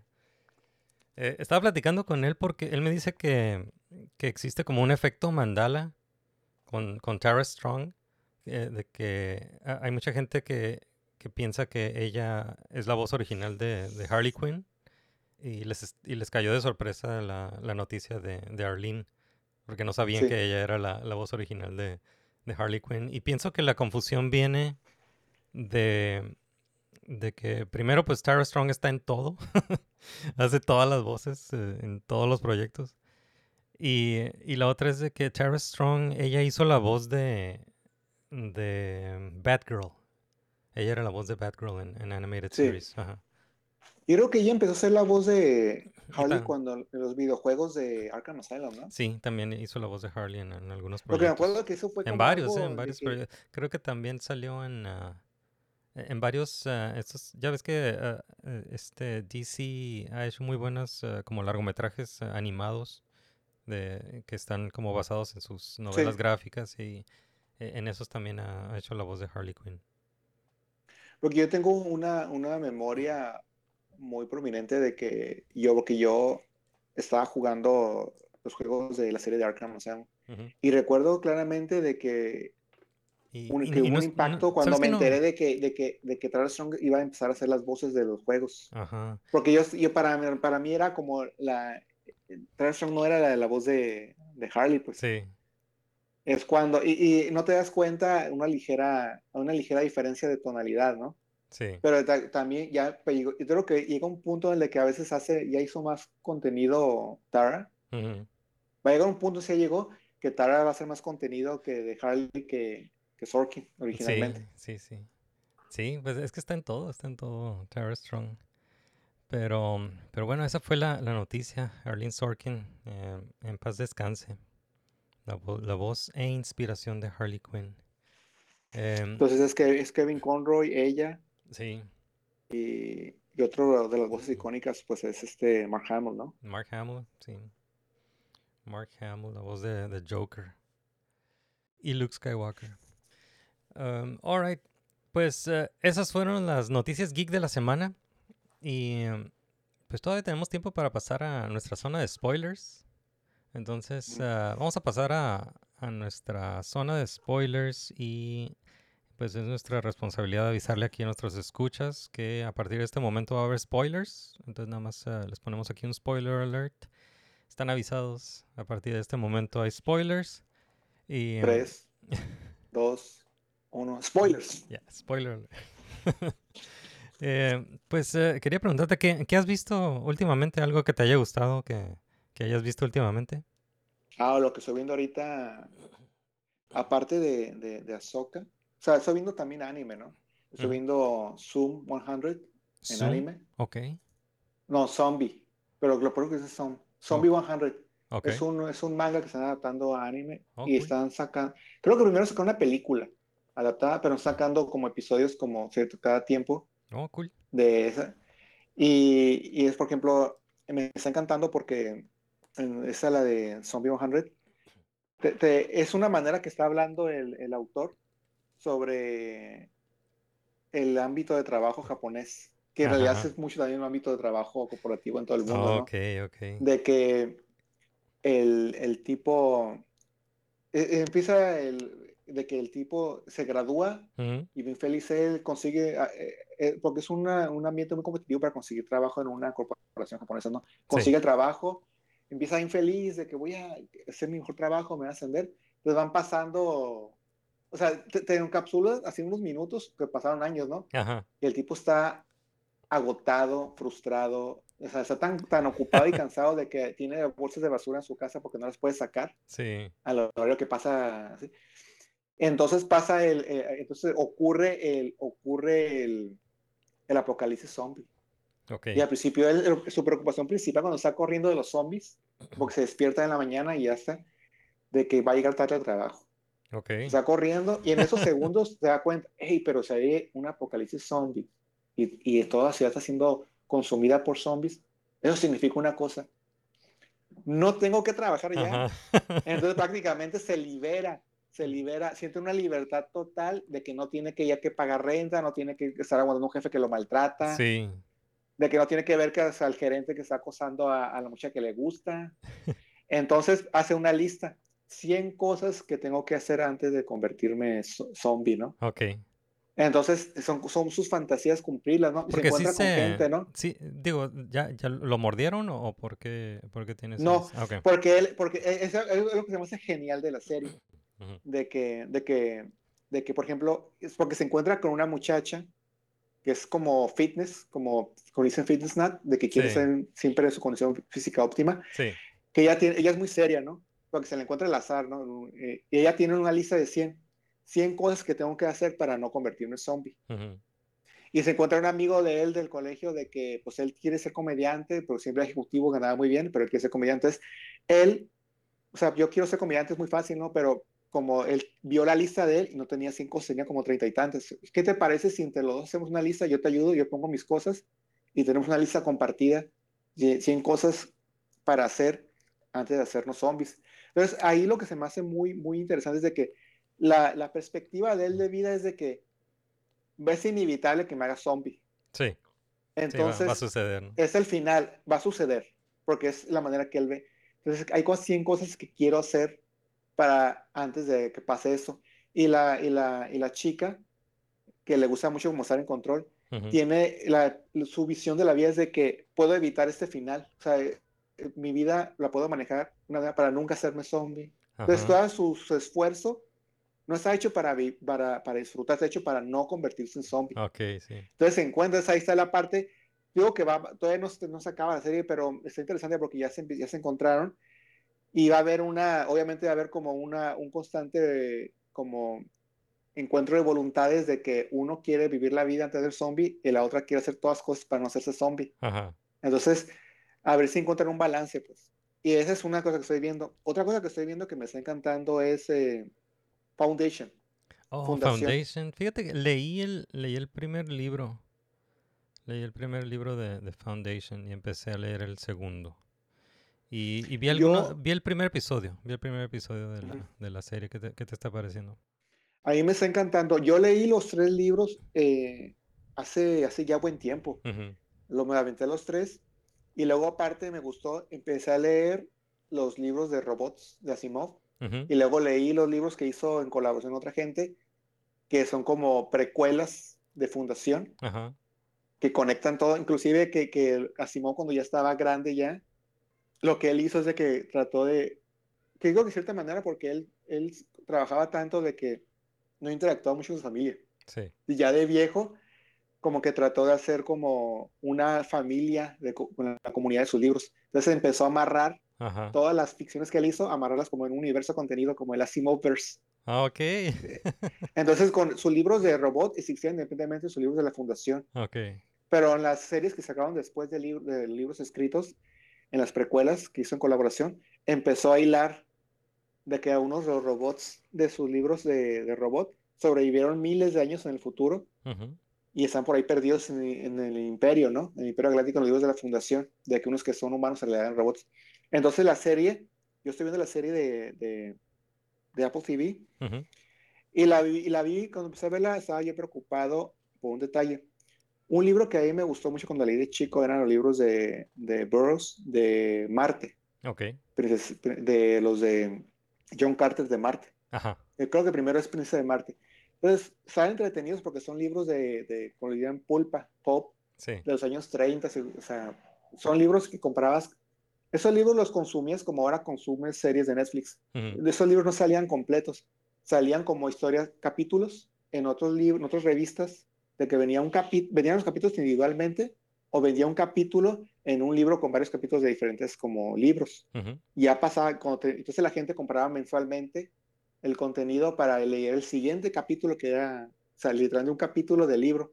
Sí. Y ya cuando terminaban ya eran como, ya eran eh, reimpresos como libros. Ujú, Entonces, por ejemplo, lo que tiene de, de- de John Carter de Marte es de que como es un libro clásico y muchos autores leyeron eso, minaron, extrajeron lo más valioso de esos libros y los pusieron en otras series o libros. Ok. Entonces la gente ya creció viendo un montón de momentos íconos, por ejemplo, Star Wars pas- ha pasado mucho eso. Sí, Muchas cosas, porque John Lucas, él ha sido muy abierto que él es fan de eso. sí, Muchas cosas las tomó él de los libros de Asimov, de, de John Carter. sí. Entonces, por ejemplo, hacen adaptaciones de esas cosas completamente fieles y todo el mundo, que es la mayoría de la gente, que porque no es su deber estar enterado de toda, o sea, no es deber de ellos saber quién escribió un libro de los años 30, es, ah, están copiándole a Star Wars, Sí, o están copiándole a, a- a Blade Runner. sí, Entonces, lo que pasó con la película de John Carter es de que todo el mundo, o sea, no, o sea, la ves tú y dices,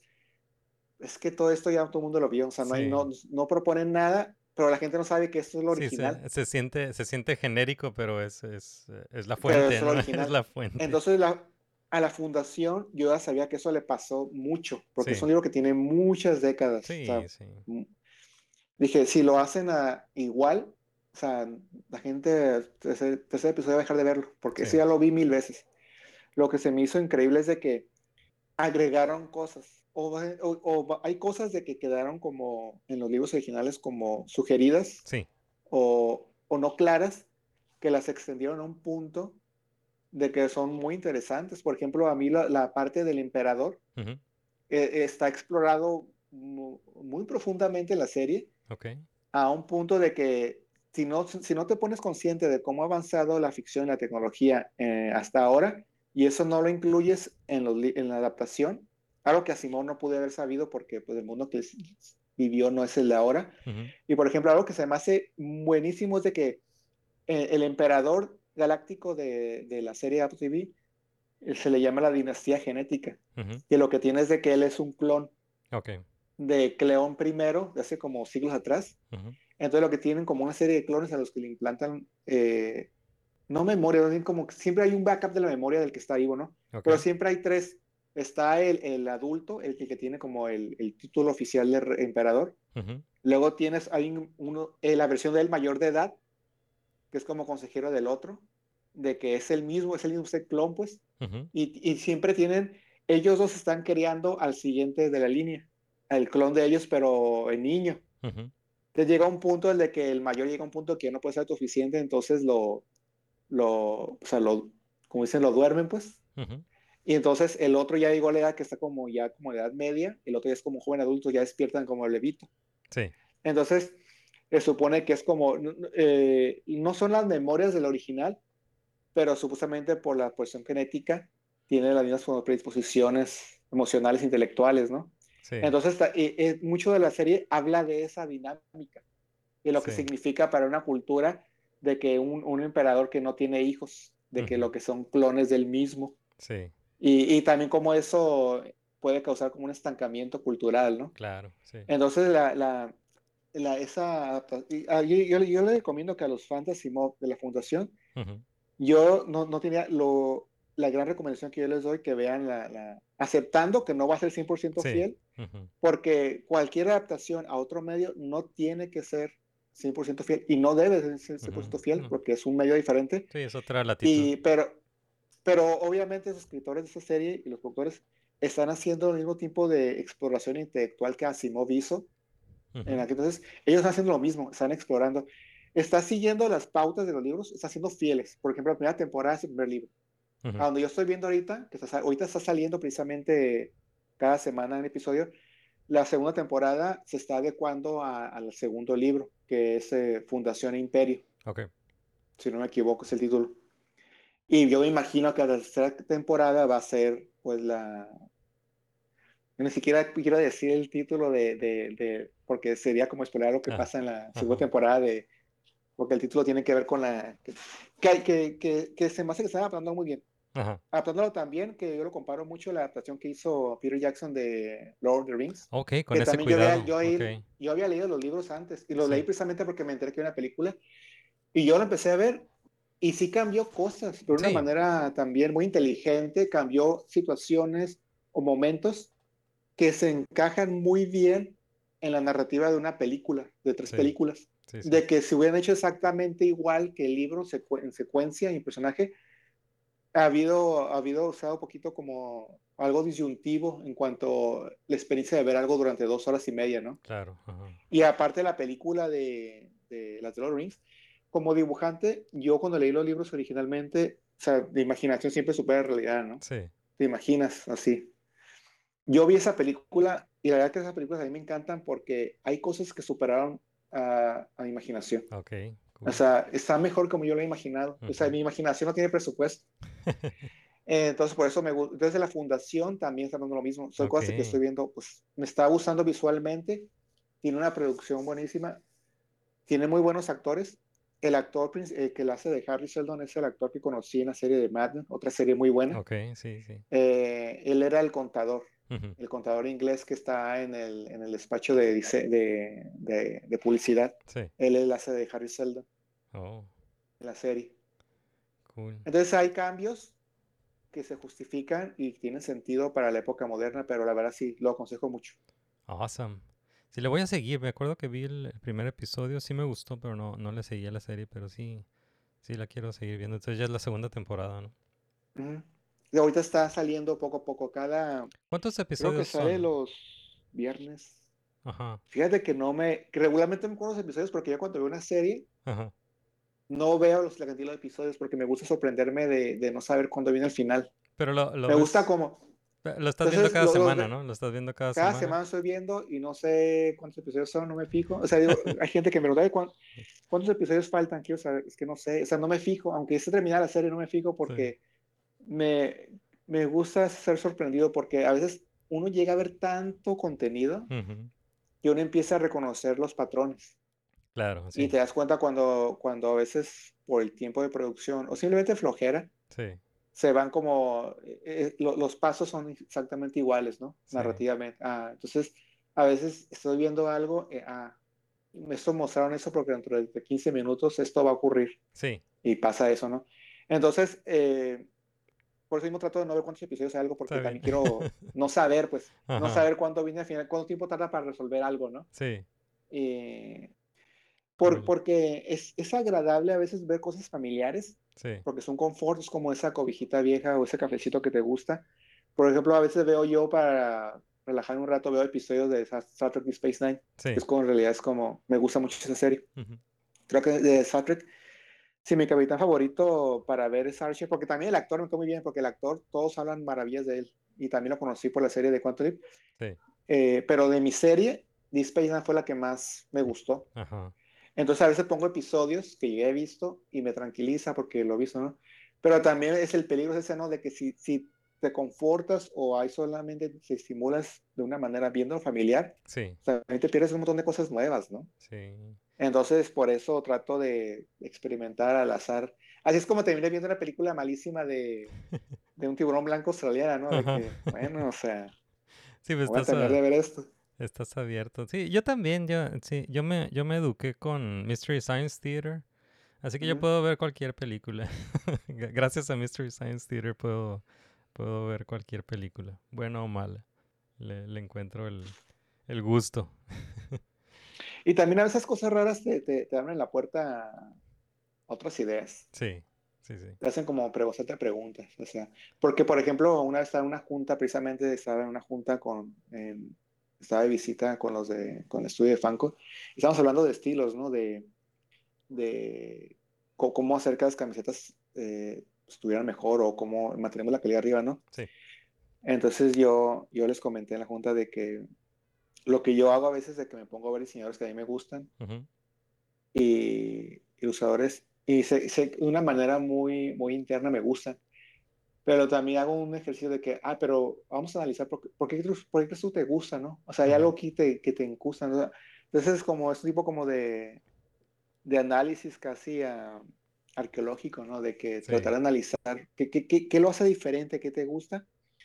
Porque yo les decía a ellos de que, por ejemplo, cuando uno trabaja, en, por ejemplo, una empresa, que es una empresa, ¿no? Que a veces la gente tiene opiniones sobre empresas, sobre Hasbro, Sí. sobre Mattel, y a lo mejor no te gusta el producto, no te gusta la, o no te gusta la, la- como el, el franchise, el- Ujú. los personajes. O sea, mi objetivo siempre es de que, bueno, aunque, aunque a mí no me gusten las series, por ejemplo, de, a lo mejor no me- a alguien no le gusta la, la serie de Big Bang Theory, ujú, si a mí me toca, o que me tocó hacer una camiseta una- un diseño una camiseta de Big, Big Bang Theory. Ujú. Yo no la seguía, yo no la vi en realidad. No, hasta hace poco empecé a ver, Ujú, y también tiene opiniones de que "Ay, no, no me gusta porque es un cliché, ¿no? De sí. Sí.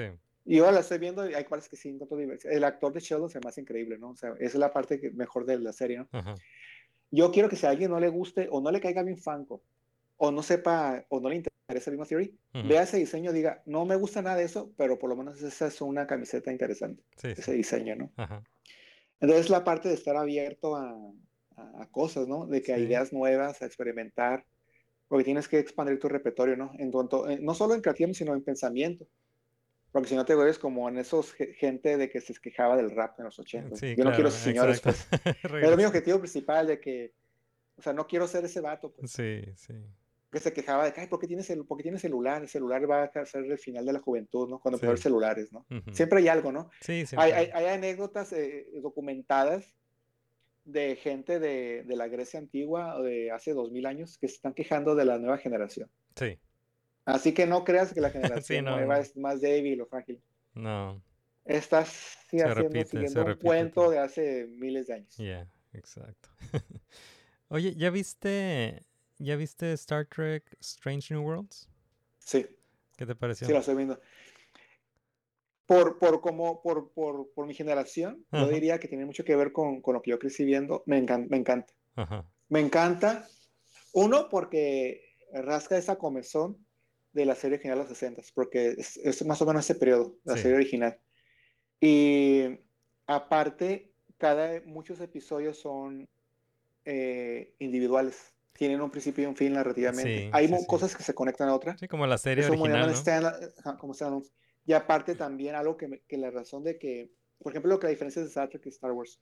Star Wars es mucho en cuanto a, a sentimiento, Sí. de cómo manejar los sentimientos, pero Star Trek mucho de la cuestión es como en cuanto a, a cuestionamientos éticos. Ujú.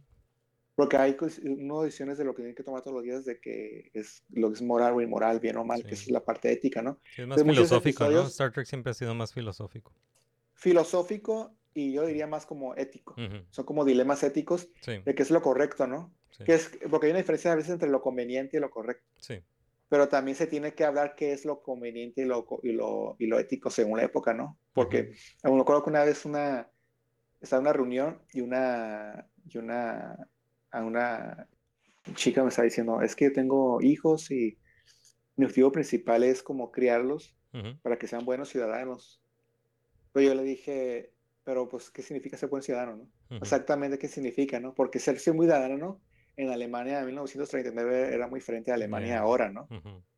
Y ser, ser, un- ser- ser buen ciudadano antes del porfiriato es una cosa muy diferente a, a México postrevolucionario, ¿no? Ujú. Entonces siempre la parte del de que tiene que haber un diálogo constante sobre qué es ético, ¿no? Sobre Sí. los valores que no solo la sociedad tiene, sino los valores uno tiene, porque a veces uno tiene valores que uno cree que son como universales, pero no, tú crees esas cosas porque es conveniente para, y fácil para ti creerlas. Sí, O sea, mantener un, un, un- un- valor que te genera inconvenientes a ti de a corto plazo, o sea, eh, no es fácil.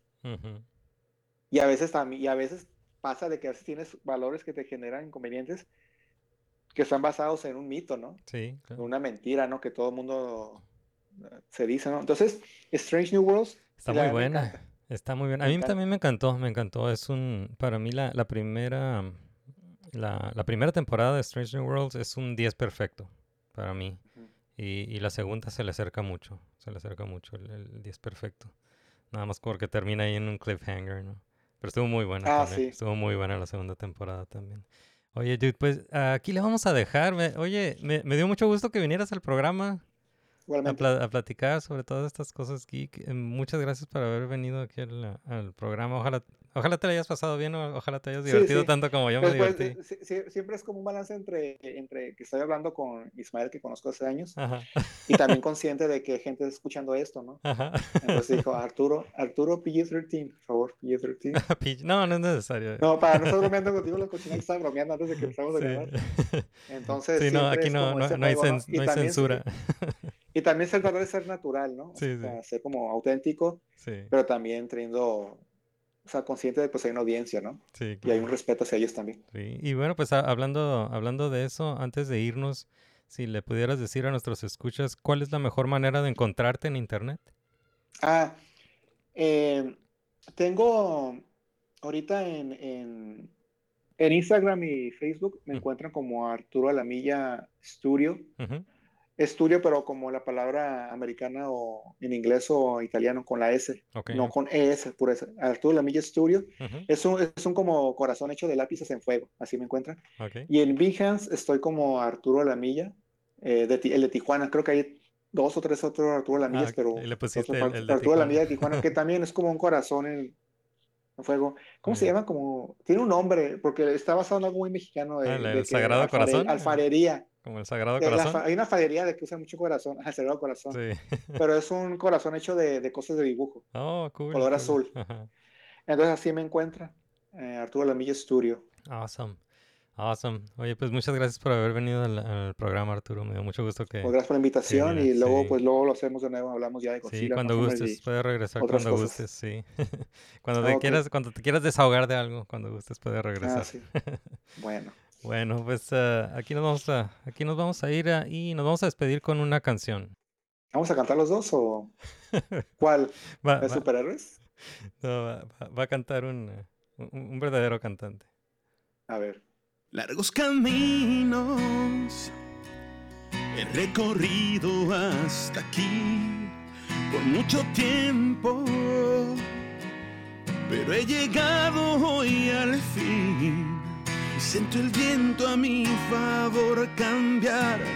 Vivo en libertad y ya nadie me va a detener, no ya nada me detendrá, pues tengo fe en el corazón, iré a donde Él me lleve, tengo fe para creer puedo hacerlo todo, tengo fuerza en el alma y sé que nada va a romperme, triunfará mi pasión, pues tengo fe, tengo fe en el corazón. Alright, eso fue Nermigos. Hey, muchas gracias por acompañarnos hasta aquí, hasta el final del episodio, hasta los end credits. Y pues eh, les quiero agradecer a que todo el apoyo que nos dan y la mejor manera de, de apoyar el programa es ah, haciendo lo que ya están haciendo ahorita, que es escuchar los episodios, compartirlos, recomendarlos. Muchas gracias por sus reseñas y sus calificaciones en sus plataformas de podcast favoritas. Y si necesitan más Nermigos en sus vidas, los invitamos a visitar nuestro sitio web en nermigos.com para todo lo relacionado con Nermigos. No nada más Nermigos el podcast, también Nermigos el webcomic. Y también van a encontrar ahí la tienda Nermigos. Es nuestro merch store. Esa es otra manera como, como, como nos pueden apoyar. Muchas gracias por comprar en la tienda Nermigos. Y pues eh, también nos daría mucho gusto que nos envíen sus opiniones y comentarios sobre los temas que platicamos aquí en el podcast. Nos pueden enviar un mensaje de voz y si nos envían un mensaje de voz lo podemos compartir aquí en el programa con mucho gusto. Encuentran nuestro buzón de voz en el- nuestro sitio web nermigos.com o nos pueden enviar un mensaje de voz por medios sociales, por cualquier canal de medios sociales que, que nos puedan enviar un mensaje de voz. Recuerden que estamos en Facebook, estamos en Twitter, que ahora se llama la, la X. Estamos en Instagram, tenemos un canal de YouTube, estamos en TikTok, tenemos un grupo de Facebook que se llama Welcome to Nerdonia, donde compartimos ahí las noticias de la semana y todos los memes que nos robamos. Están invitados a participar en nuestro grupo de Facebook, Welcome to Nerdonia. Y también nos pueden apoyar en Patreon, estamos en patreon.com diag- diagonal nermigos. También pueden considerar apoyarnos ahí en Patreon. Y bueno, eso es todo. Estuvo muy suave la plática. Muchas gracias otra vez Arturo Alamilla Sí. por Y acompañarnos. recuerden que, la, que, la, que una de las mejores maneras más interesantes que he visto es que cuando mandan palomas mensajeras, en lugar de ponerle un mensaje escrito, les ponen en USB Drive Ajá. un MP3 de voz. Ahí. Esa está muy curada. Ah, cool. Ese le encanta a Isma. Ah, sí. manden sus palomas con sus... Manden sus mensajes por paloma en USB. Su MP3 en USB, una paloma mensajera. Ahí el Ah. gobierno no puede escuchar eso, ¿eh? Ajá. Wink, wink. guiño, guiño. Alright, pues ya vámonos. eh. hasta la próxima. Yo soy Isma. Adiós. Fist pump. Peace out, homies. Bye. Corte. Corte.